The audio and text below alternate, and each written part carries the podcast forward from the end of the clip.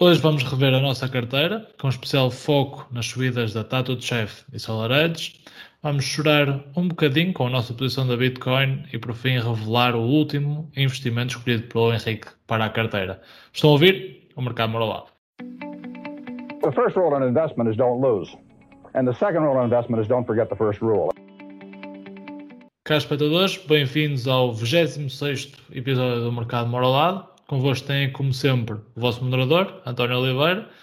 E espero que estejam bem aí por casa e que os investimentos tenham corrido bem esta semana. A semana foi um bocado turbulenta, uh, mas espero que, no fim, no fim de contas, uh, tenham chegado a bom porto. Comigo tenho o mortífero chorão da Venezuela, Henrique Alves, que andou um bocadinho mais contente esta semana. Diz lá, é Henrique, é, como é que estás? É verdade, António. É, sou um chorão, mas ainda bem que não tenho Bitcoin sendo que ia comprar mesmo antes da queda da quarta-feira, só que tive a sorte que o dinheiro não entrou na Coinbase. Assim que estou muito feliz por estar fora das criptomoedas. Uh, foi uma semana que escapou ao lado e de facto os meus outros investimentos até se portaram bem para, para uma semana em que foi um bocado atribulada, mas houve um, uma boa subida ontem e hoje também está a consolidar mais um bocadinho. Que eu quero é ver-te feliz, Henrique. Exatamente. E connosco temos também o nosso Kevin Loureiro Kevin O'Leary de esquerda, o homem do dinheiro mais, Ricardo Gonçalves. Ricardo, vai-me gostar de dizer isto, mas como é que te sentes sendo o novo rei do mercado brolado? Sinto-me sinto bem. Aliás, neste episódio trago uma novidade. Quero propor uma alteração dos estatutos para eu ter uma golden share aqui no, no mercado, ou seja, para eu poder vetar qualquer investimento. Se assim me disser, acho que pode ser uma boa alteração das regras. Não sei se, se estão abertos a isso porque claramente o meu beta Bitcoin teria sido útil. Eu também votei, eu também votei uma ação. Não está tão mal como a Bitcoin, mas diria, diria que devemos manter a democracia por enquanto. Uh, e feitas as apresentações, acho que podemos passar à nossa carteira, que esta semana ficou finalmente completa com a última escolha do Henrique. E para a semana traremos algumas novidades sobre o formato, que será um bocadinho alterado, mas nada de especial. Como já sabem, temos agora uma carteira com investimentos reais, geridas pelos três na eToro. O conceito é bastante simples, cada um escolhe três ações e os três escolhemos uma posição em conjunto, passando a agir como uma espécie de analistas destas empresas e estando aqui a interagir convosco para perceber como é que gerimos um portfólio e, uh, e como é que investimos, basicamente. Podem seguir essa carteira em tempo real, se já tiverem uma conta na eToro, adicionando-nos no link que está na descrição ou podem procurar Mercado Mora Lado, tudo junto, na plataforma do Heitor. Uh, esta semana temos aqui algumas novidades nas nossas empresas e podemos começar eh, pelas empresas do nosso rei, do Ricardo, uh, que é neste momento, uh, para quem não percebeu, ele é o, o rei do mercado lado porque tem a ação que está a valorizar, a valorizar mais neste momento, que é a SolarEdge. Por isso, Ricardo, queres partilhar alguma novidade sobre SolarEdge, Baba ou Salesforce? Ora bem, uh, pronto, tal como disseste, a Solares esta semana teve um crescimento muito, muito significativo. Uh, estranhamente, do, do ponto de vista fundamental, não houve assim nada significativo que justificasse esta, esta subida agressiva. O facto é que ela aconteceu. Eu acho que aqui por trás pode ter havido algum ajustamento do, do valor, uh, porque na sequência dos resultados houve uma quebra muito grande da ação e eu acho que essa quebra, eu penso que falei na altura que a quebra foi um bocadinho exagerada, porque de facto os resultados não foram extraordinários, mas também não foram péssimos, assim tão péssimos quanto isso. Uh, por isso acho que foi um pouco exagerado, mas do ponto de vista fundamental não houve nada assim esta semana. Eu ia aproveitar relativamente à SolarEdge só para responder aqui uma questão que surgiu durante a semana, na sequência da live que tivemos na semana passada no, no, no canal do Gajo do Fire, aqui do António, uh, relativamente ao facto da, SolarEdge não, não estar tão uh, centrada na, na questão dos parques solares que o Biden pretende, pretende vir a construir nos Estados Unidos. Uh, aquilo que eu diria que de facto é verdade, ou seja, o foco da SolarEdge e o mercado da SolarEdge neste momento é mais o setor residencial, não tanto o setor comercial. Uh, de facto, isso é verdade. Neste momento, o peso do setor uh, residencial é muito grande. O setor comercial, o que é que acontece? Uh, neste momento uh, eles de facto têm uma, querem aumentar essa exposição ao, ao setor comercial. Uh, eles têm um outro projeto ligados aqui a alguns parques. Por exemplo, eu vi no site deles um parque na Holanda, o exemplo de um parque da Holanda. mas eu acho que de facto eles podem ganhar aqui muito do, relativamente ao plano de infraestruturas do Biden, porque acredito que vai haver muita aposta ao nível da reabilitação de edifícios para uh, torná-los energeticamente mais eficientes. Por isso, aquilo que me parece é que, uh, se calhar, a SolarEdge pode não ganhar tanto ao nível dos parques uh, se calhar tendo a concordar parcialmente com isso, se calhar não foi assim tão claro no, no episódio anterior, mas acho que eles podem ganhar muito com esta questão das infraestruturas e com a necessidade de tornar edifícios públicos e, e privados energeticamente mais eficientes. E este plano de infraestruturas do Biden, acredito que, à semelhança do que vai acontecer, por exemplo, na Europa, vai haver um grande foco em eh, incentivar as empresas a investirem neste tipo de renovação energética. E por isso também vai ganhar eh, muito por aí, parece-me. Por isso, acho que pode, a Solares pode vir a ter muito potencial também e aumentar o seu potencial por, eh, por esta via. Relativamente à Alibaba, eh, a ação esta semana, eh, hoje, por exemplo, tem, está cair mais de 3%, durante a portanto tem tido aqui um comportamento um bocadinho negativo, desde a saída do, dos últimos resultados, na, na, semana anterior, como já falamos, na altura disso foi uma reação exagerada, e parece que a ação neste momento está a custar sair daqui, deste, deste nível de valor, porque, acima de tudo, as incertezas um, acerca das relações com o governo chinês se mantêm e, portanto, vamos ver o que, é que, o que é que pode surgir por aí, mas esta semana também não houve assim grande novidade. Relativamente à Salesforce, vamos ter uh, a divulgação dos resultados na próxima semana. A ação esta semana teve alguma recuperação, por isso vamos ver o que é que, o que, é que vai sair dos, dos resultados. Uh, e acho que isso claramente vai marcar o, a trajetória da, da ação na próxima semana, por isso vai ser um momento importante. Mas genericamente é isto. Ricardo, ficaste confiante com o facto do Jim Cramer ter dado a sua aprovação ao Salesforce hoje ou ontem? Quando é que foi, Henrique? Já achei a notícia, mas deve ter sido ontem. Foi, pronto, nestes dias. O que é que te sentes mais feliz com isto? Ah pá, eu já vi o Jim Cramer a, a, a, a gritar vai, portanto, lixo, que sinceramente a mim nem me aquece nem me arrefece. Por isso. Tá, eu, eu queria puxar só este assunto para dizer que de facto acho impossível o Jim Cramer perceber de todas as ações que diz para comprar. E, mas pronto, é, era só. Sim, já trouxeste uma ação aqui que acho que foi que ele falou, que disse que era espetacular. Talvez nós possamos ter errado na nossa, que acho que foi a Sanopta, que eu acho que foi ele que falou, não foi? Não, não, não foi não ele. Foi? Não foi? Ok, então não. peço desculpa. Mas gosto de Zine Kramer, faz assim, aquele, é que tem aquele programa meu antigo, faz-me lembrar o, aquele programa da SIC Radical para jovens, o curto-circuito. faz lembrar aquilo. Tem algumas parecenças, de facto. Ah, é, é espetáculo é, americano. Já viste, tu queres fazer aquela porra há 20 anos, meu. Está há 20 anos. A... Também já devia ter morrido, mas não tem nada para aí, acho. É o preço certo lá do sítio. Mas por outro lado, aqui o nosso Jim Kramer mais novo, o Henrique, uh, antes falámos do teu investimento mais daqui a bocado, que eu acho que foi bastante interessante. Leão da Venezuela, tens aqui alguma coisa para nos dizer da Regeneron e da Amazon? Uh, tenho sim, vou, quer dizer, vou um bocadinho evoluir aqui um bocadinho na, naquilo que já estávamos a falar. Vou falar um bocadinho hoje da Amazon, da parte do healthcare, sendo que saiu uma, uma pequena notícia e eh, que já vou abordar mais profundamente na, agora no final, agora ao desenvolver. E, e relativamente à Regeneron, não acho que não, não, há nenhuma notícia relevante esta semana. Continua o crescimento da semana passada, manteve-se mais ou menos nos mesmos valores. Uh, Amazon também se manteve mais ou menos nos mesmos valores, oscila aqui um bocadinho, vai vem, mas não sai daqui por enquanto. Uh, mas o que eu queria falar da, da Amazon é o seguinte: é que esta semana eles revelaram que vão uh, alargar o programa que eles têm de, de healthcare a todos os trabalhadores em, nos 50 estados nos Estados Unidos. E isto é, é interessante porque, porque sendo a Amazon a maior empregadora nos Estados Unidos, com mais de 100 mil uh, empregados e, e, este programa também é para, para a família. É um número significativo e este programa pode ser o, um, um pequeno, pode ser uma miragem do que vai acontecer, do que a Amazon quer desenvolver no setor da saúde.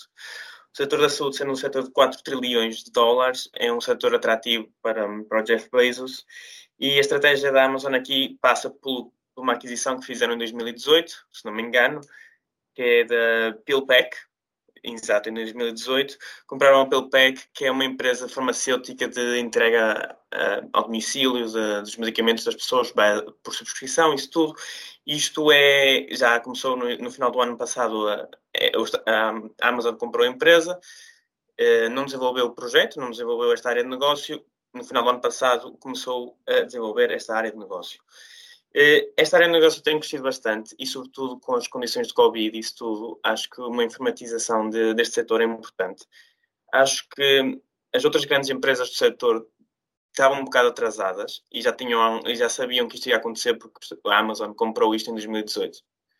Eh, estão a acordar para a vida. Há outras quatro startups, mas eh, são tipo, uma, têm, são limitadas a pequenas regiões dos Estados Unidos e a Amazon sabemos que está nos 50 estados, e isso é incrível. Isto pode ser muito significativo para eles, sendo que 30, 20 a 30% do consumo de medicamentos nos Estados Unidos é sem seguro de saúde, e mesmo com o seguro de saúde também é possível comprar, o que é muito bom. Eh, mas isto é uma área da saúde e onde a Amazon está, e a Amazon agora, que é a notícia desta semana, a Amazon faz, eh, tem médicos por teleconferência e pode fazer de, ou, ou, podem mandar um médico à tua, à tua residência se for necessário, ou para fazer exames, ou por algo mais grave. E este sistema trabalha por, por videoconferência, por chat, onde podes partilhar as, as tuas coisas, a tua saúde, e as tuas dúvidas, e o que é que tu sentes e o que deixas de sentir. E isto é muito bom porque, ao alargar aos 100 mil empregados, neste momento, desde, no ano, durante o ano passado, só teve na, na zona de Washington, ao alargar aos 100 mil empregados mais família, estás a ter um número muito maior e isto é um, é um formato que eles podem alargar ao resto do, da, da nação e pode ser interessante e uma boa fonte de rendimento para a empresa. Sendo que eles também já têm uma parceria com, com a Echo deles, com a Alexa, onde tu podes pedir à Alexa para ser a tua terapeuta a nível psiquiátrico. Ou seja, a Alexa põe-te em contato com um médico de psiquiatria e podem te dar eh, neste, neste contexto de Covid, sessões de, pronto, com psicólogo à distância, o que é interessante e é uma trend que acho que pode ser muito positiva e pode ser uma, um driver de valor no futuro. E acho que é isso. O que vocês têm a dizer? Henrique, só uma questão. Então, os gajos uh, meteram os funcionários todos dentro do tal programa da Pil Pilgrim, é isso? Não, o PillPack é um, eles estão a vender medicamentos a toda a gente. E ok, isso é uma parte do negócio, não é? Isso é uma parte do negócio que começou no final do ano passado e depois há outra parte do negócio que neste momento está limitada a apenas a cliente, a apenas a funcionários e familiares dos funcionários, uhum. que é um médico à distância, por videoconferência, por chat, e podem uh, despachar uh, o médico um, às casas das pessoas, dos, do, dos trabalhadores, isso tudo, este programa, para já, é só para membros, para, para, para, os trabalhadores e familiares. No entanto, na, na zona de Washington também já estão a fazer parcerias com outras empresas para lhes fornecer este serviço. Ok. Isto cheira-me basicamente que os gajos estão a usar os próprios funcionários para sacar dados para depois fazer uma cena fixe. Em suma é isso. Usam este como benefício. Exatamente. E que estão a construir o, uh, o produto. Pá, o, que, é, não, eu já, tenho, eu já tenho um produto que é. Também tenho uma desses pulseiras que recolhe informação de saúde, isso tudo. E, e própria a Alexa faz essa recolha de informação, onde eles também, eles também têm um serviço destinado a hospitais, farmácias, isso tudo, onde se recolhe a informação toda sobre cada paciente. É um sítio onde podes ter todos os últimos exames do, do, do paciente, todos, é, dos vários exames e das várias coisas quais são as, as doenças que têm, isso tudo. E essa informação também é um programa que está inserido no Amazon Web Services. Também é uma área de negócio dentro da Amazon Web Services que tem muito potencial e tem crescido bastante. Ou seja, eles têm aqui três áreas dentro da saúde que estão, estão em crescimento e, e são potenciais. Eu acho, não sei é se isso também não tem alguma, se calhar não tem, pode ter alguma relação, porque a Amazon recentemente foi acusada de relativamente a não cumprir com as normas laborais, etc. Não é? E não sei se isto não pode ser aqui um início para tentar mostrar ao mercado que, que a empresa está a tentar isso e que está a tentar combater. Se bem que esse tipo de, de fenómenos, de problemas ao nível da cadeia de, com, com trabalhadores, etc., é muito comum nestas empresas de e-commerce. Não é, não é só um fenómeno da, da Amazon, isto é extensível a praticamente todas as empresas de e-commerce a nível mundial, não é? E se vamos então à Alibaba, que é uma das nossas empresas, nem quero imaginar. é Mas a verdade, a verdade é mesmo essa. No ano passado tiveram muitos problemas porque os trabalhadores queriam criar um sindicato e eles meio que estavam, como todas as grandes empresas americanas, tentam impedir a, a, que se forme um sindicato dos trabalhadores. Uh, e de facto houve muitas protestas, mesmo os trabalhadores tiveram a fazer um, uh, protestas e tiveram zangados com várias políticas da Amazon. No entanto, também na semana passada cheguei a ver que somos um, de, um dos locais de trabalho, de, dos melhores locais de trabalho para trabalhar nos Estados Unidos, ou seja, depende da área em que trabalhas. Seja aquele operário de, nos armazéns é que tens um bocadinho mais de problemas laborais. Opa, também temos que ver aqui uma coisa, né? os funcionários também causam alguns problemas, não é? Então estão ali a trabalhar e querem urinar. Pelo amor de Deus, não é? Claro, tem que trabalhar. Tem é que trabalhar e pronto. Ou levam é uma fralda, ou levam uma fralda. Ou então, pá, aguentam-se. Aguentam-se ao barulho, não é? Pelo amor de Deus. Agora, acho muito bem proibir os sindicatos e tal. Exatamente. Opa, mas agora fora de, de brincadeiras. Ah pá, o que foi que o Ricardo disse? Estas empresas todas assim, é, é só esperar até o escândalo rebentar. A, a Bowl, por exemplo, teve uma coisa destas, não foi, Ricardo? Exatamente. Eu investi quando teve isso, quando rebentou esse escândalo. Ali, mas no caso deles até foi muito grave, porque eles eram auditados pela PwC, por exemplo, e o próprio auditor saiu. Por isso aí foi. Eles não cumpriam legislação de salários mínimos, descobriu-se que na cadeia de distribuição deles não havia trabalhadores a ganharem menos que o salário mínimo, ou seja, foi uma coisa Boleto. relativamente grave, por isso. Mesmo a dona da Sports Direct teve o mesmo problema, opá, é, é, é uma área um bocado... E com o crescimento gigante, o, o número de trabalhadores que eles contrataram no ano passado foi absurdo e, e acaba sempre por ter problemas a nível de, de contratar. E as, margens, e, as margens nestes negócios ainda estão muito esmagadas, não é? Tu olhas para as margens do e-commerce da Amazon, não são brilhantes, longe disso, não é? Por isso há aqui Tudo uma pressão muito grande para baixar custos, não é? Exatamente. É por isso que também acho, vejo bons olhos, tipo, eles entrarem em outros negócios e aproveitarem a sua escala e a sua rede de distribuição e a sua magnitude para criar, criar um pouco de disrupção noutros setores onde podem, tirar, onde podem ser muito mais lucrativos e o setor da saúde nos Estados Unidos é super, super atrativo. Não?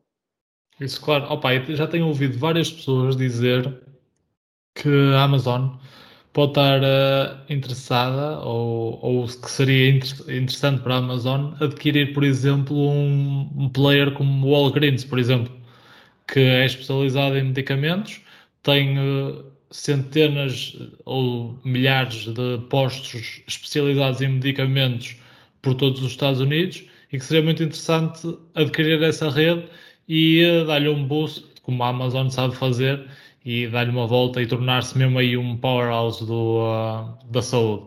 Isto, estes rumores são um bocadinho mais fortes porque um, a, a, nova CEO do, do Walgreens, por exemplo, está no board do, da, da Amazon é uma das, uma das pessoas que está no bordo da Amazon, e então o pessoal começa a falar um bocadinho sobre isso, e acho que era uma coisa, acho que era uma coisa interessante, para mim como acionista da Walgreens, uh, gostava. Sim. Uma coisa gira. Não sei se vocês ouviram, um, que a Amazon estava a preparar uma venture com, com o Berkshire e com, com um banco, acho que era o JP Morgan, não, não sei se estou enganado, para o setor da saúde. E essa, essa venture estava estava a ir eles queriam criar várias, vários serviços no setor da saúde. No entanto, em janeiro deste ano o negócio caiu, mas a paixão pela, da Amazon pela saúde continua e, e acho que tipo se calhar essa aquisição pode ser possível, António. No entanto, neste momento, se calhar só para, para a questão deles de, de na parte mais de auxiliar de ter aquelas clínicas mais espalhadas pelos 50 estados e conseguir deslocar mais os, os, os profissionais de saúde, porque a nível de mesmo de medicamentos eles já estão já conseguem estar nos 50 estados a entregar medicamentos à, à população, o que é incrível. Uh, estaremos aqui para acompanhar uh, a Amazon e o seu crescimento. Acho que é uma empresa muito interessante uh, para continuarmos aqui a analisar e a aprender um bocadinho mais sobre quer investimentos, quer mesmo como desenvolver negócios, porque acho que é um bom manual de, de instruções. Passada a minha parte da carteira, queria falar um bocadinho aqui das ações que tenho. A primeira que quero falar-vos é a Dropbox a Dropbox teve um crescimento esta semana de 5,71%. Uh, aguentou bastante bem a volatilidade. Uh, houve dias bastante vermelhos em que a Dropbox se aguentou sem descer. E por isso é que eu digo que é super importante a avaliação das empresas, uh, especialmente em, em, momentos em que há mais volatilidade no mercado, porque neste caso acho que a Dropbox está numa avaliação ainda super razoável, até interessante, e por isso eh, não caiu uh, como outras empresas caíram ao longo desta semana. E isso manteve a minha confiança na solidez da ação e, e uh, estou confiante uh, daqui para a frente que a Dropbox continua a ser uma posição que acrescente valor à nossa carteira. Por outro lado, a Vale perdeu 3,26% esta semana, quando eu tinha visto isto à tarde. Uh, não sei se foi mais um bocadinho, acredito que, que a Vale teve agora uma, uma quebra de preço, mas pronto, digamos que caiu 4% esta semana. Não tenho a apontar uh, uh, nenhuma justificação para isto e continuo a dizer que estou confiante na ação no médio prazo.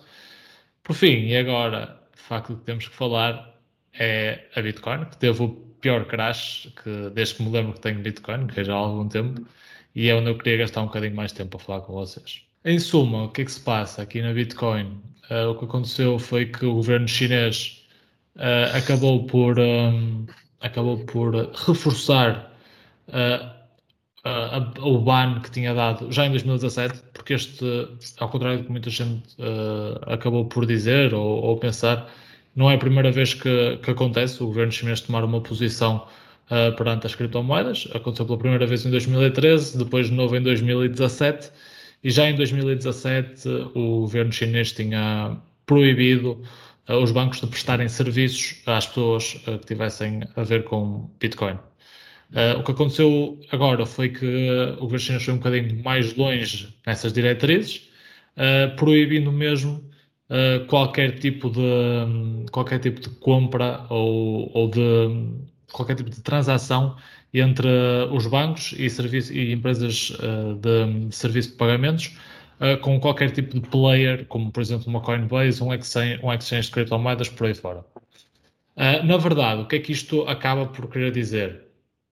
Uh, não é nada de novo, mas é algo que claramente dificultou o acesso das pessoas chinesas à compra de Bitcoin, o que acaba por ser um bocadinho preocupante. Contudo, acredito que, que isto aqui acaba por ok, acaba por trazer algumas dificuldades à moeda, uh, mas uh, não acredito que seja o fim da Bitcoin. Eu continuo a acreditar uh, nela como um instrumento de reserva de valor e, na minha opinião, tudo o que já li, tudo o que, o que vi sobre Bitcoin continua, na minha opinião, a ser o melhor instrumento para uma reserva de valor no longo prazo e acredito que a taxa de adoção da população no, em democracias, no mundo, no mundo ocidental, possa continuar a acontecer e continuar a ser o, o driver de crescimento da, da, moeda.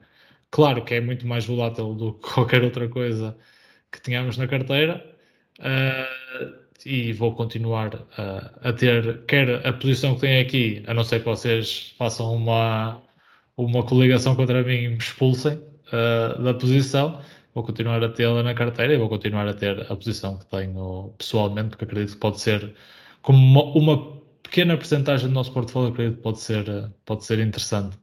Mas também queria vos perguntar a vossa opinião, o que é que vocês acham? Bem, eu se calhar vou começar, então. Uh, antes de mais, acho que não, não faz sentido neste momento fecharmos a nossa posição na, na Bitcoin, até podemos gozar com o António, portanto temos sempre esse, esse prazer. enquanto isso. isso mais também... do que 25 euros, não é?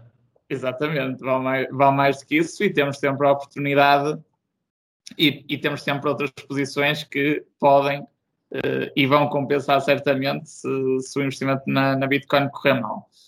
O que é que eu acho sobre a notícia desta, desta semana? Uh, eu acho que se calhar uh, boa parte da reação do mercado, isto é só uma percepção, não quer dizer que esteja certo, eu acho que de facto chamou a atenção de, de muita gente para uh, o risco que uma medida que foi tomada na China possa eventualmente, se calhar não na mesma proporção e não com os mesmos moldes, ser tomada uh, noutros países uh, mais democráticos e, e, com democracias plenas. Uh, porque, de facto, nós vemos iniciativas de, de vários bancos centrais, por exemplo, penso que é o Banco da Suécia, que já vai lançar uma moeda digital, também se fala do, do euro digital, e eu não sei se, aliado depois a este tipo de iniciativas, também não possa surgir aqui algum tipo de, de regulamentação mais restritiva quanto à utilização de, de Bitcoin. E quando vemos algumas entidades reguladoras, como bancos centrais, como a CMBM em Portugal, pronto, eu sei que estas entidades andam sempre atrasadas, mas, pronto, mas cá a falar de, mais de entidades internacionais a colocarem algumas reservas relativamente à Bitcoin, etc. Não sei se depois isso não pode eventualmente à frente uh, consubstanciar-se em regulação uh, que possa limitar a utilização deste, das criptomoedas. Por isso eu acho que se calhar a reação do mercado uh, pode não ter a ver só exclusivamente com a questão chinesa, que obviamente é relevante também, mas também levantar aqui alguns receios relativamente a iniciativas que possam surgir noutros países. Portanto, eu vi a queda no mercado esta semana muito, muito nesse sentido. Se calhar posso pegar aqui. Eu entendo o que estás a dizer, Ricardo, mas seria, acho que, muita hipocrisia. Tal como tu disseste, eles estão a planear ter a própria moeda, a própria criptomoeda e estarem a, a, tipo, a criar limitaço, limitações ou impedimentos à Bitcoin seria um bocado um bocado estúpido. Não sei, pelo menos a meu ver seria. Eu, eu sou contra isso também. Acho é uma ditadura, se tipo. Vive, se vive de democracia, cada um utiliza o que quer e cada um assume o risco, o risco que quiser, por isso. Acho que é não estou a defender democracia isso. lá, não é? Eu, acho, eu acho que é mais tipo no seguimento do que a China fez. Ou és 100% contra criptomoedas ou não és contra criptomoedas. Acho que tipo apresenta. Claro que os Estados os cada governo vai tentar manter a sua supremacia a nível da economia de políticas monetárias e vão lançar as suas próprias criptomoedas e, e isso vai ser a, a, a, forma deles tentarem combater a, a, Bitcoin, mas a Bitcoin já, está, já tem que é, é um, são 600 mil milhões. Eu acho que é demasiado grande para eles agora em 2021 lembrarem-se que isto é um problema. Eu acho que o que acho que a Bitcoin, se perder valor, não é por, limite, por políticas contra a Bitcoin, ou, mas sim pode ser, e não estou a dizer que isso vai acontecer, por criptomoedas que possam trazer eh, mais valias em relação a ela. Mas não, não concordo em que acho, acho que as políticas, uh, os países ocidentais não vão apresentar políticas contra, contra a Bitcoin. Isso espero também. agora também em certa parte sou acionista, tenho Bitcoin e até, até queria comprar nesta semana, mas ainda bem me salvei. E, mas sim, eu acho que eu acho que os fundamentos que o António disse para o investimento não, não se alteraram, apesar disto tudo. Pá, e ao longo da história sempre vimos que isto foi, uh, foi uma coisa assim, uma coisa de subidas, descidas, subidas, descidas. Pá, vamos ver, de facto, continuar aqui uh, a tentar perceber o que é que se vai passar. Opa, é, é, o que vocês disseram também faz-me sentido, da parte do One digital, ou a criptomoeda que eles querem lançar. Isto demonstra que também estamos aqui perante um bocadinho um jogo de poder ou um jogo de xadrez que é jogado quatro moves à frente do que nós conseguimos pensar. Uh, ou seja, os chineses estão a fazer isto porque têm um interesse próprio, ou, ou desenvolver a sua própria criptomoeda, ou acabar por cont controlar melhor a população porque hum, é, é, é, extremamente difícil controlar a população uh, se eles tiverem formas de movimentar uh, dinheiro que não seja rastreada, ou quer dizer, é rastreada, mas pode ser mais difícil uh, ligá-la às pessoas. Um, do que, por exemplo, teres os, tra os, os traços bancários de qualquer pessoa e, e poderes prendê-lo e pô-lo na cadeia, fazeres o que quiseres por ele ser contra o Partido Comunista. Uh, por isso acho que acaba por ser um bocado por aí, é tentar limitar ao máximo o livre-arbítrio da população chinesa e também uh, algum interesse próprio do governo chinês. Exato, e nós como eu o Ricardo como acionistas da Alibaba e o problema que temos no antegrupo também passa por uh, o governo chinês quiser querer mesmo os registros do, dos utilizadores e toda a informação financeira dos mesmos, exatamente pelo que tu dizes, que é para controlá-los. E, e, com carteiras de, de criptomoedas isso não é tão fácil. Sim, a China no geral está muito preocupada com o poder das tecnológicas chinesas e, e também com o poder das criptomoedas, não é? Porque isto pode ser, eh, estes dois elementos podem se calhar ser a tempestade perfeita para a queda do regime deles, não é? Exatamente. eles não querem, portanto. Mas não vai acontecer. Para já não parece, mas. Veremos. No futuro. Mas quanto à Bitcoin, Diamond Hands. Eu tenho Diamond Hands. Vamos lá segurar isto. Falar em Diamond Hands, quem teve Diamond Hands destas semanas todas na DTCF fomos nós.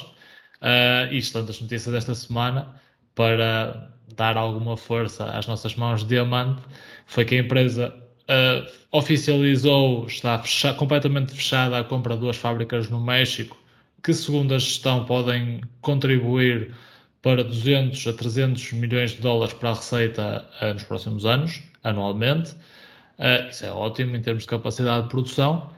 Para além disso, uh, foi também amplamente dito que a Target que disse que o lançamento da Tattoo Chef nas suas lojas foi uh, o melhor lançamento do, de produtos congelados da história da empresa, o que é bastante positivo para, para a nossa pequena Tattoo Chef.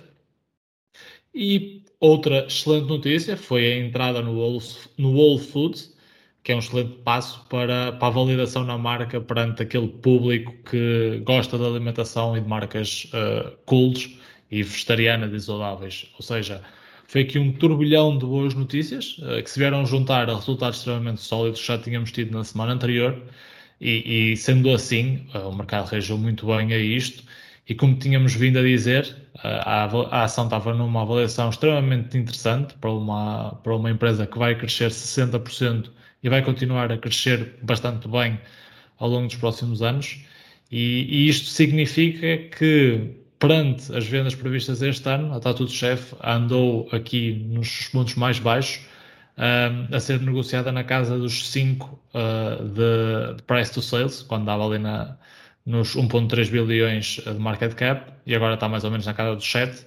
Estas contas são feitas mais ou menos tendo em conta que a empresa este ano consiga faturar 250 milhões de dólares.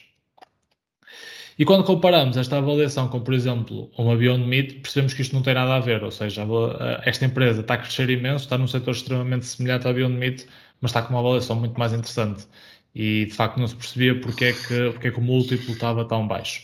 Nós acabamos por segurar aquilo, não, trememos, uh, confiamos na segurança do ativo e esta semana fomos recompensados com uma subida na casa dos 15%, que é sempre muito agradável e, uh, e estivemos perante uma ação onde tivemos completamente devastados com perdas altas para uma ação que neste momento está com retornos positivos. Um, isto aqui, acima de tudo, acho que o que podemos passar é que é a importância de percebermos de facto o que é que temos em carteira, em que é que estamos a investir, uh, e que mesmo que existam movimentos agressivos, uh, se os fundamentos não mudarem, pá, há que manter a confiança e manter a ação, porque se venderes vais realizar mais valias e vais perder dinheiro, ponto final. E, eh, e, acho que esta aqui é uma das lições que, que se pode passar, que é se há volatilidade do curto prazo, se ela não é justificada pelos fundamentos, pá, em princípio, o melhor é nem sequer abrir a conta para trocar as ações, não é? O que é que vocês acham? Hum, eu acho que temos que estar duplamente contentes com a entrada na Whole Foods, sendo que somos também acionistas da, da Amazon. E, e acho que são boas notícias e, como já tínhamos falado é uma empresa super interessante e uma excelente aposta nossa, e não é à toa que os três aprovámos e a nossa, nossa ação em, em conjunto. Sim, eu também acho que esta semana houve excelentes notícias.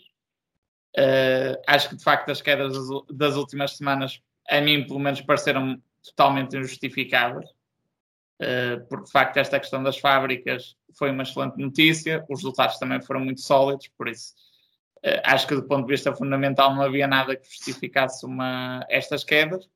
E, e, de facto é muito aquilo que tu dizes, ou seja, nós quando investimos nesta ação, nós sabíamos no que estávamos a investir. E, e, portanto, quando nós íamos à ação com 10 ou 15% de perda, que acho que chegamos a esses valores, eh, nós ainda assim mantínhamos a confiança porque sabemos e sabíamos que todo o valor que esta empresa tem, e também é bom recordar sobre lá em casa que este tipo de ações com menor capitalização bolsista, como é o caso da, da taxa de chefe, tem um valor ali na casa de 1 um bilhão, um bilhão de dólares, eh, é normal que sejam ações mais voláteis, não é? Do que grandes empresas e eh, das faça empresas com maior capitalização, como a Apple ou como a Microsoft, etc. Eh, por isso, acho que neste tipo de ações especialmente é muito importante ter as tais Diamond Hands que o António está a falar há bocado. E, mas vamos ver o que é que acontece. Se calhar daqui a uma semana está outra vez negativo, mas se tiver, uh, e se não houver nada do ponto de vista fundamental que, que justifique, a nossa convicção será a mesma e, cá estaremos para, para defender o investimento, certamente. É, a lógica será, será a mesma. O que é verdade ontem é, é verdade amanhã, em princípio. Aqui no mercado moralado, pelo menos, tentamos fazer isso. Uh, mas falaste aí de um ponto muito interessante, que é, é o facto de ser uma empresa pequena, de ter uma base acionista muito pouco institucional e muito uh, de investidores de retalho. Esta é uma ação muito popular uh, nos investidores de retalho, que em princípio podem ser mais facilmente passíveis de tremer, de não ter as tais diamond hands. E isso é ótimo para quê? Ok, tens uma empresa pequena, tens uma base acionista que pode tremer se calhar um pouco mais facilmente. Para os short sellers é, é um sonho de um short seller. E vimos isso, porque, pá, segundo os dados da Morningstar, tínhamos 30 a 35% do float da ação com, uh, com shorts o que é, é uma pressão vendedora uh, ainda bastante considerável. Ou seja, juntando isto aqui tudo a um mercado a cair, uh, acho que isso pode justificar uh, as quedas da ação que sentimos e estas notícias aqui começaram, não digo que foi um short squeeze, mas se calhar foi um, um short awakening para eles começarem a, a, fechar as posições, porque de facto a empresa parece estar num bom local e tem um balanço super sólido, por isso acho que tem, tem tudo para ser um bom investimento no futuro. Sendo assim, uh, acho que podemos passar à, à, à, fase dos novos investimentos e é, é, em princípio, nos próximos tempos será a última vez que fazemos este segmento aqui no mercado marolado, porque já não temos mais dinheiro. E Henrique, vou-te passar a palavra porque queres trazer-nos aqui um turnaround play que escolheste para a tua última posição e queres-nos uh, mostrar aqui a fotografia uh, do teu investimento. Força. Exatamente. Trago um, uma jogada se calhar um pouco mais arriscada. Tínhamos falado que, que a nossa carteira está um bocado pó, arriscada e, e pronto. E eu, com a minha última posição, fui arriscar ainda um bocado mais. No entanto, exato, a minha Para quem nos está apenas a ouvir, acho que ainda não referimos, uh, a tu, o teu investimento é a GoPro, não é? Ex Exatamente, era, era, o que eu ia dizer agora. O meu último investimento é a GoPro, uma empresa que está em, em mudança. Compramos a meio da semana naquela queda agressiva de quarta-feira dos mercados e, e foi um bom momento. Estamos a ganhar 5,8%, mas isto também não indica nada. A posição é para longo prazo. Uh, tenho aqui uma pequena apresentação a minha apresentação não foi feita por mim, foi feita por ele, só que tirei os slides mais interessantes, assim que é, não acham que eu sou, não acham que tive aqui uma dedicação gigante. Mas sim, acho que temos aqui uma empresa que está numa fase de mudança. É, a empresa GoPro teve um ano de 2020 muito, muito mau e sobretudo por culpa do, do, confinamento, sendo que eles também estão a argumentar um bocado que estão cada vez mais a ser utilizadas como câmaras de vlog, mas mesmo assim eh, foram um bocado afetadas pelo confinamento e pelo Covid. Um, então, uh, esta empresa, neste momento, está a diversificar o seu modelo de negócios. Um, a empresa antes vendia só o equipamento, que era a câmara GoPro. Neste momento está a diversificar para dois, dois serviços. Um serviço de, de edição de fotografias e de vídeo e outro serviço, um serviço de cloud, um, das fotos e imagens, por subscrição. E, e acho que este pode ser um driver de valor para a empresa para os próximos anos e é muito significativo. Aqui podemos ver o crescimento nos últimos anos de, modelo de negócios, ou seja, antes quase todo, toda a venda dos produtos era no retalho, por empresas, e tinham uma margem de 30%, uma margem que tem crescido uh, nos últimos tempos, mas eu vou falar mais, mais, mais para a frente, mas sobretudo também recentemente devido à margem dos serviços de, dos serviços de subscrição para, para as aplicações, que têm uma margem muito mais atrativa que as próprias câmaras, e tem constantemente, uh, constantemente aumentado as vendas diretamente ao consumidor, o que é bastante positivo também para aumentar as margens. Uh, pronto, e esta trend, o que é que eu queria com isto dizer era que é importante ver aqui o que é, qual é, vai ser o driver para o futuro, que terá formar se calhar um bocadinho mais de um, um serviço de que só apenas um, uma venda de um produto, gerar aqui um serviço para os, para, para os consumidores e gerar aqui um retorno mensal, anual, significativo. Isto seria tão atrativo que se calhar como a nossa aposta na Dropbox. No entanto, aqui é um bocado mais arriscado. Um, aqui o modelo, uh, a subscrição, então, por uh, 50 dólares anuais uh, ou por 9 dólares por. Não sei bem como é, quanto é que é a, mensalidade, também dá para subscrever, uh, subscrever por mensalidade. Tem uma, um conjunto de características, mas o importante aqui que eu quero destacar é que um, qual é o número de subscritores. Neste momento estamos a mais de um milhão de subscritores. E a parte atrativa disto é o volume em que tem crescido este número sendo que fechamos o ano passado com 761 mil uh, subscritores e eles esperavam ter um milhão a meio deste ano, uh, para o final de, do segundo trimestre, e, e eles atingiram um, um, mais de um milhão a meio do primeiro trimestre, ou seja, o crescimento tem sido exponencial, tem acelerado bastante este crescimento dos subscritores, o que pode ser super atrativo e, e, e, pode aumentar bastante os revenues deste ano e do próximo ano. Aqui era isto para reforçar o que eu estava a falar na, ali atrás, ou seja, tem crescido as vendas diretamente ao consumidor, no entanto, continuam a ter um peso de 60% de, de, no retalho e aqui empresas que nós temos também na, na carteira. Aqui o mercado moralado sempre a ganhar em toda a verticalidade do setor. E a ver aqui os, os revenues dos últimos anos, já voltamos atrás. Uh, ou seja, só queria destacar aqui neste gráfico é o, o crescimento de Q1 para este para um, o primeiro trimestre de 2020 para o primeiro trimestre de, 20, de 2021 dupli, mais do que duplicamos o, o, número de subscritores e este crescimento é muito atrativo num, numa área onde eles têm mais de 50% de, de margem de, de, do produto. É uma empresa que está em, em mudança, teve um ano muito atribulado no ano passado, onde os revenues foram muito mais baixos, e, mas este ano esperam um crescimento de 26%, o que é bastante atrativo.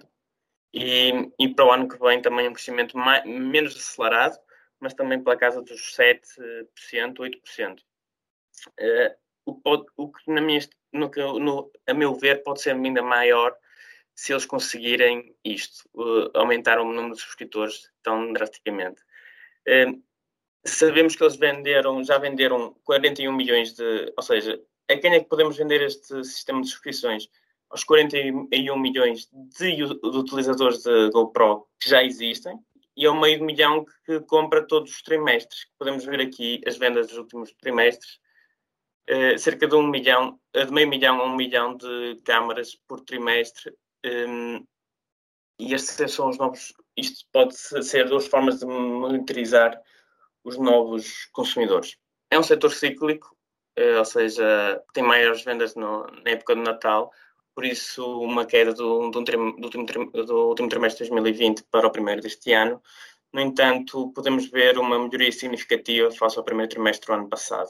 O que queria também aqui reforçar é o facto da empresa estar com uma valorização bastante baixa uh, face às perspectivas de crescimento e, e, à, e à dívida líquida. Ou seja, a empresa no próximo ano pode ter 340 milhões de dívida líquida. Ou seja, depois de pagar as, a, a dívida, a, a short-term debt e a long-term debt, vai ter 340 milhões de cash, o que é incrível para uma avaliação uh, de 1,4 mil milhões que tem neste momento no mercado.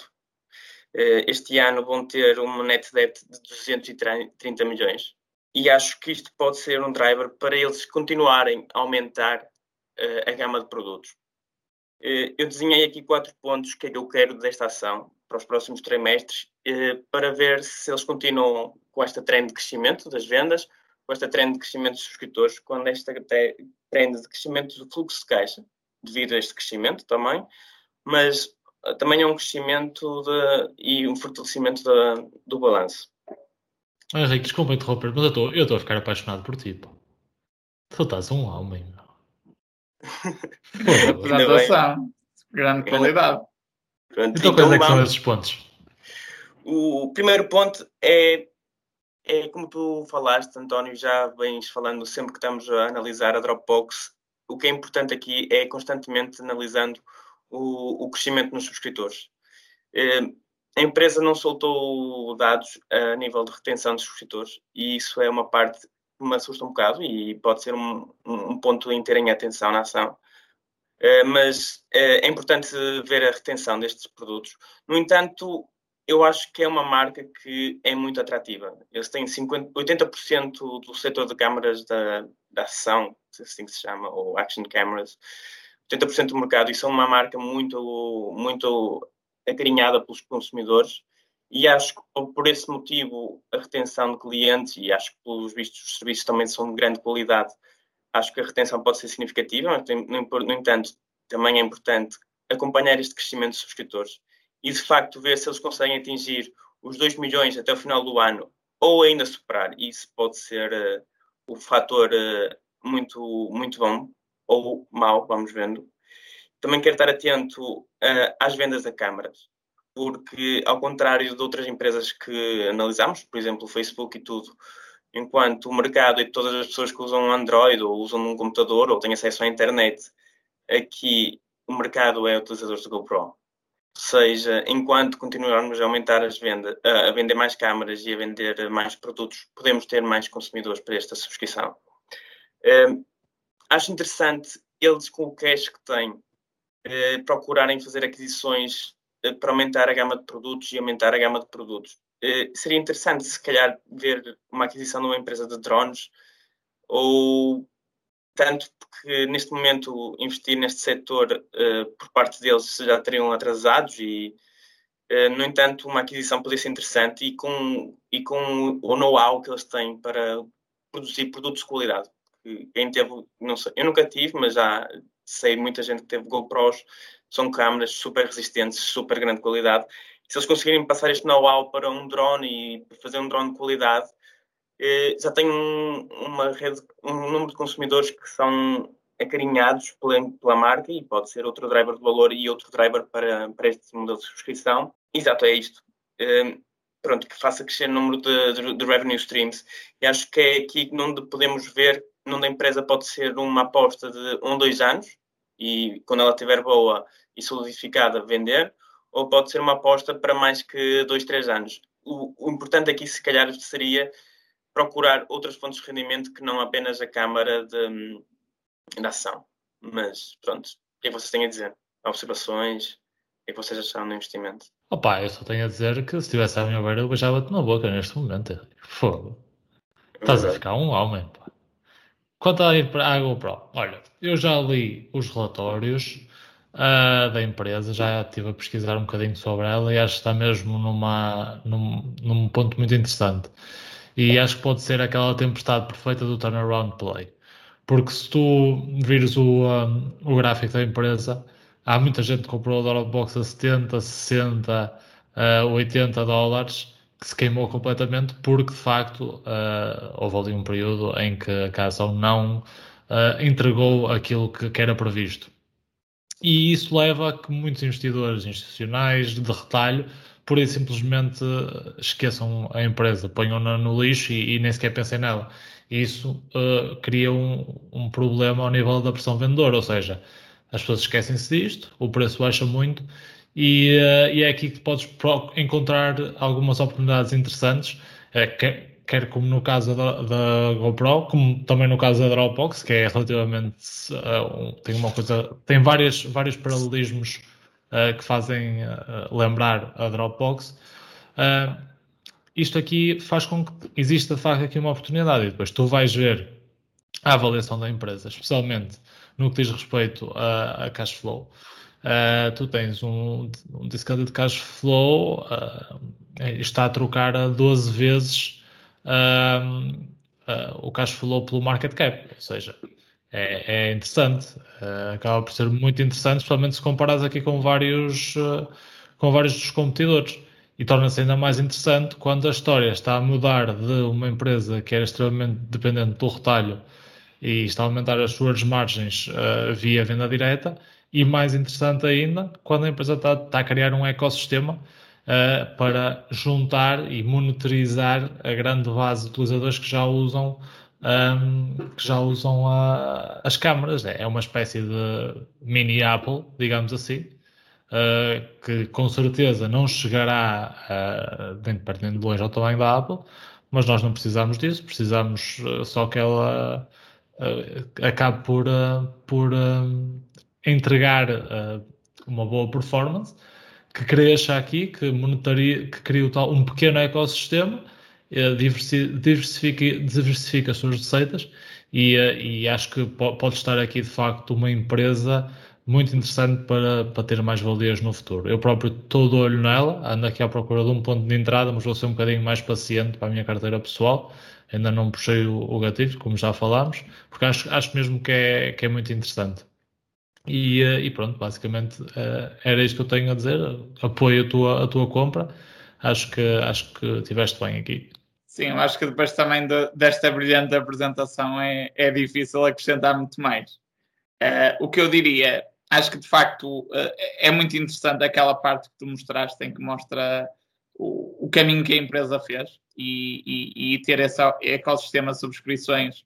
Eu acho que foi uma estratégia muito interessante, desde logo, porque, como já falamos, empresas como a Dropbox e a Salesforce, do ponto de vista de, de tesouraria de cash flow, são negócios muito interessantes. E de facto, aqui é, claramente a GoPro foi nesse caminho e, a meu ver, eh, foi bem.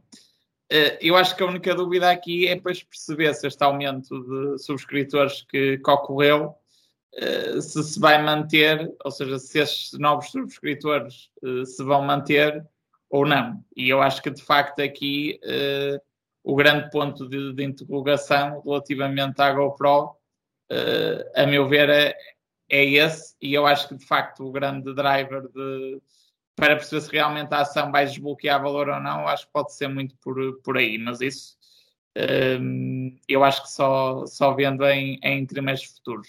No entanto, acho que independentemente disso, aquilo que, que me parece, pela, pelo valor atual um, e também pela questão do, do cash que falaste no balanço, etc., acho que de facto o risco compensa de, deste investimento neste momento está, está interessante, por isso existem riscos, é verdade, uh, existe essa questão do risco ao nível do, do sucesso ou não, do, do, do, ecossistema deles, mas apesar disso, eu acho que pode ser um risco que vale a pena ter, porque de facto a, o potencial retorno que, que pode gerar pode ser muito interessante. Por isso, sim, apoio este investimento também. Sim, o, exatamente como vocês falaram, são estes três drivers, ou seja, uh, o ecossistema é muito bom, o aumento das margens é muito bom e este turnaround. No entanto, uh, as câmaras não se vão vender para sempre e sendo câmaras de grande qualidade, não são iPhones que tu trocas dois em três, dois ou, ou três anos, são consumidores que levam mais tempo e nem toda a gente quer isto. Ou seja, é importante ver com o que é que eles vão fazer com este esta quantidade gigante de cash e eu gostava de vê-los a, a diversificar um bocadinho mais a gama de produtos de hardware para potenciar uh, o, o setor do, e a área do software. Mas acho que sim, acho que esta empresa pode ter, trazer aqui bastante potencial e a avaliação está bastante uh, atrativa. Opa, e depois tens a questão de que hum, pá, quem usa isto, aqueles gajos me faz desta porra de, de, ir para o mar com a câmara, de ir para, de, com a bicicleta, de meter a bicicleta num drone, no carro, etc. Os gajos que, que de facto adoram isto, um, a app está muito bem construída para eles, estás a ver? E acredito que isso seja uma forma muito boa de reter o, o cliente, porque aquilo acho que dá-te umas ferramentas de, de edição rápidas e, e mesmo indicadas para o tipo de, de, imagem que a câmera capta e para além disso, opa, permite ter, eh, permite ter uh, uma, um armazenamento das, das fotos na, na cloud. Isso é, é super interessante e acho que, que, só, só por aí os gajos têm uma margem de 50% nisso. Só por aí a segurança que isso te dá ao nível, primeiro, fluxo de caixa, como o Ricardo disse, e segundo, ao nível de resultado. Porque se tu tens, se tu faturas 100 milhões aí, 100 milhões são limpos para o resultado. E, uh, porque já não, já não há grandes, a margem está feita, não, não há grandes uh, gastos mais aí. Portanto, é um, um garante de segurança para, para a empresa e também vamos ver como é que eles diversificam depois para outras áreas de negócio, mas impecável. Sim, é muito atrativo, até porque estas pessoas estão on the go, não é? A viajar e isso tudo, e precisam de um sítio para armazenar a quantidade gigante de vídeo, porque quem faz vídeo de horas a fazer desporto, são centenas de gigas que eles não podem estar sempre a armazenar aqui ou lá. Então, ter a cloud e este acesso rápido à cloud é, é, é potencializa, ou seja, tipo, é combinar o, o super, super atrativo de, deste setor, ou seja, tipo, se há detentores de câmaras mais precisam de cloud on the go e super fácil, são estes. Ou seja, para já especialmente se juntares essa cloud com uma app super fácil para editar as coisas, porque pá, estás, estás no mato, estás de bike no mato, uh, queres editar rápido para meter um, um short no uh, um short no YouTube ou, um ou uma história no Instagram, etc. Faz aquilo no telefone, tipo ainda no mato, percebes? Acho que a beleza desse modelo de negócio está aí, é uh, armazenamento uma ferramenta super simples, super rápida, que permite rapidamente meter coisas nas redes sociais, uh, juntamente com um, um, grupo de pessoas que, que, é fanático pela marca, que é fanático pela marca e pelo estilo de vida que a marca proporciona. Por isso acho que you nailed it, man. Exato. E sobretudo, sendo que aplica-se, há muitas alternativas para editar fotografias, mas uh, editar vídeos é muito mais difícil e, e acho que esta parte pode ser muito atrativa e mesmo as capacidades todas que tem a aplicação.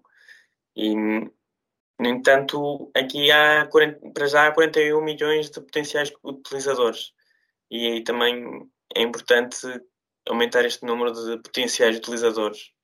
E, mas, por exemplo, já, para já acho que estamos num número muito baixo, 1 milhão de 41, um, eh, e acho que cada, é cada vez que pessoa, uma pessoa compra, 900 milhões de pessoas adquirem uma câmara nova, pode ser uma subscrição muito atrativa no, no momento de, de, compra e acho que este acho que vai continuar a aumentar o número de subscritores exponencialmente. E vamos lá ver se eu encontro um ponto de entrada aí na GoPro. Tens de comprar nas dips. Vamos ver, vamos ver. Malta, se não tiverem nada a acrescentar, acho que podemos dar por encerrada a sessão 2 do Mercado Marolado.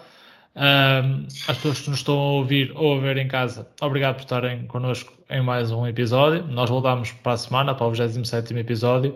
Por favor, uh, deixem o vosso gosto, sigam-nos nas plataformas de streaming e no YouTube. E até para a semana. Que o mercado convosco. The first rule in investment is don't lose. And the second rule in investment is don't forget the first rule.